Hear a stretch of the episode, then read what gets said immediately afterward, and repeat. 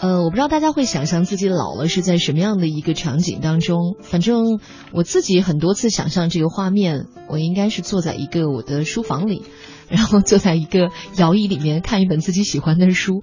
我觉得这应该是我想象中比较完美的一种老了的状态。嗯，如果说身体没有办法再旅行的话呢，就让思想在书籍当中旅行。嗯，英国作家 J.K. 罗琳他所打造的《哈利波特》的魔法世界，可能也是很多人最爱书目之一。从小说到电影呢，问世的十多年间，已经成为了全球现象级的作品，形成了庞大的魔法粉丝群。今年夏天，伴随着舞台剧所推出的第八本《哈利波特》丛书，使得魔法热潮再度席卷全球。哈哈哈，是那被诅咒的孩子这个故事呢，是发生于死亡圣器故事结束之后的第十九年。十九年过去了，原著的主人公哈利波特儿子已经有一大堆了。他最小的儿子叫做阿布斯·西弗勒斯波特。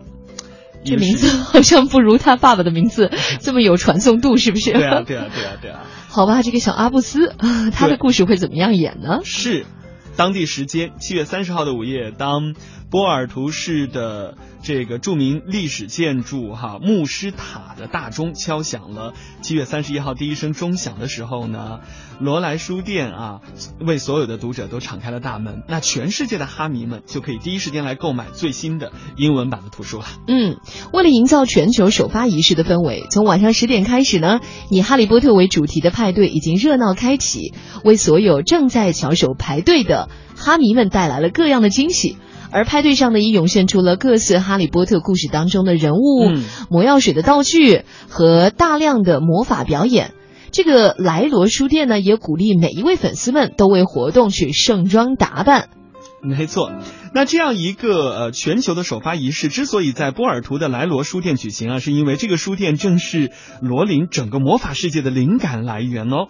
呃，葡萄牙北部的波尔图市呢是一个非常优美的城市，曾经呢吸引当地呃吸引这个当时啊仍然还是英文老师的罗琳在这里短暂的居住。而波尔图市内的莱罗书店以其古色古香的建筑，还有充满神秘的魔法的气息呢，更是罗琳当时经常光顾的创作地点。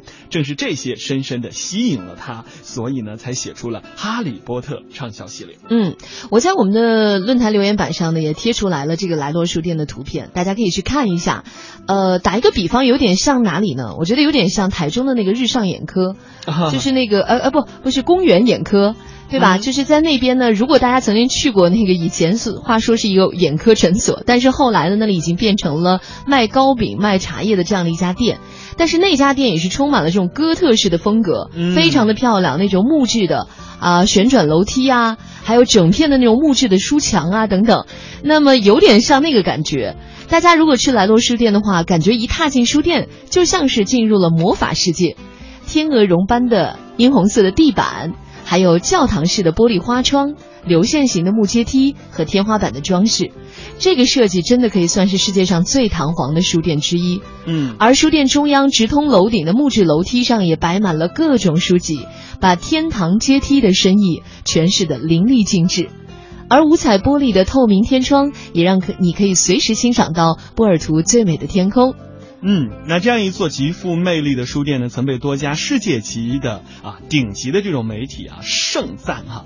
零八年的时候呢，英国记者在《卫报》发表的顶级书架当中啊，这样一篇文章当中就把它列为了心目中最美的三大书店之一哈。二零一一年呢，著名的旅游指南《孤独星球》将它评为全球最美书店之一。二零一五年呢，分别被美国的《时代周刊》和 CNN 的新闻频道评为全球最酷和世界上最美丽的书店。这家莱罗书店呢，建成于一九零六年，哇，真的是一个老爷爷了，已经有整整一百一十年的历史了。它就在葡萄牙的波尔图老城狮子广场附近。那如今呢？对于所有来到葡萄牙旅游的人来说，这已经成为了波尔图这个城市的地标了。嗯，莱罗书店有着最雄伟壮观的内饰设计，最精致动人的图书，还有让每个来访者都可以感受到时光停驻的魔力。它的美呢，使人留恋于它醇厚的文化气息跟艺术氛围之中，呃，自出现便让每一个来到波尔图的人无法忘怀。而这间书店所坐落的波尔图市呢，是葡萄牙的历史文化名城。波尔图五颜六色的建筑，还有呢啊杜罗河上的这种游船啊，哎是交相辉映的，也如同莱罗书店一样，让人深深的迷醉。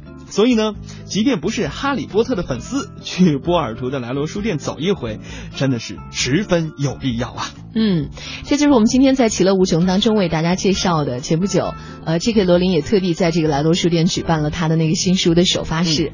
本来不是说哈利波特不再写了吗？怎么说着说着又食言了？哈利波特的儿子呀。哦，这样的啊，看来这个系列只要 J.K. 罗琳还在，这个系列可能还会继续下去，还会有孙子呀。不过我觉得对于哈迷来说，这倒是一件好事儿。我其实没有怎么看过哈利波特系列的原著，但是我真的一直都是电影迷，因为在电影当中啊，你能够看到这种神奇的还原的魔法世界。前两天呢，有一个朋友发了一个朋友圈，引起了我的注意，就是他说咱们以前最早看哈利波特电影的时候，会对那个报纸会动的那种报纸，嗯，是不是会感觉很有意思，很有魔幻效果？对，就是一打开之后呢，上面那个小人都是在动的，在说话，那时候就觉得啊，好神奇。可是现在你发现没有，我们在网上可以看到动图这种 GIF 的图片，嗯，实际上你会感觉这种会动的报纸，我们早都已经可以看得到了，嗯。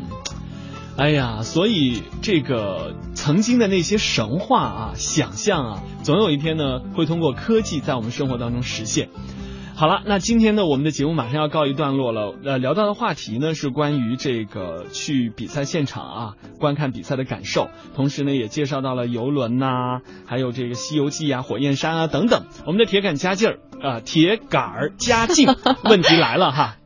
说前几年就听说泰坦尼克要重建的消息了，说在大陆的造船厂快完工了，首航呢也是从英国的南安普顿驶向纽约，但现在怎么没有消息了呢？游轮达人刘洋可以透露一下有关信息吗？哦，我我回头问一下他们啊，这个消息我还真的也听说过，就是好像说在南京嘛哪里的造船厂是在修的。当时说是为了致敬泰坦尼克百年嘛，是。他说，就算现在的豪华大游轮比泰坦尼克大好几倍，但是它的古典船身的外形和凄美的爱情传说，应该是永远都无法超越的。对。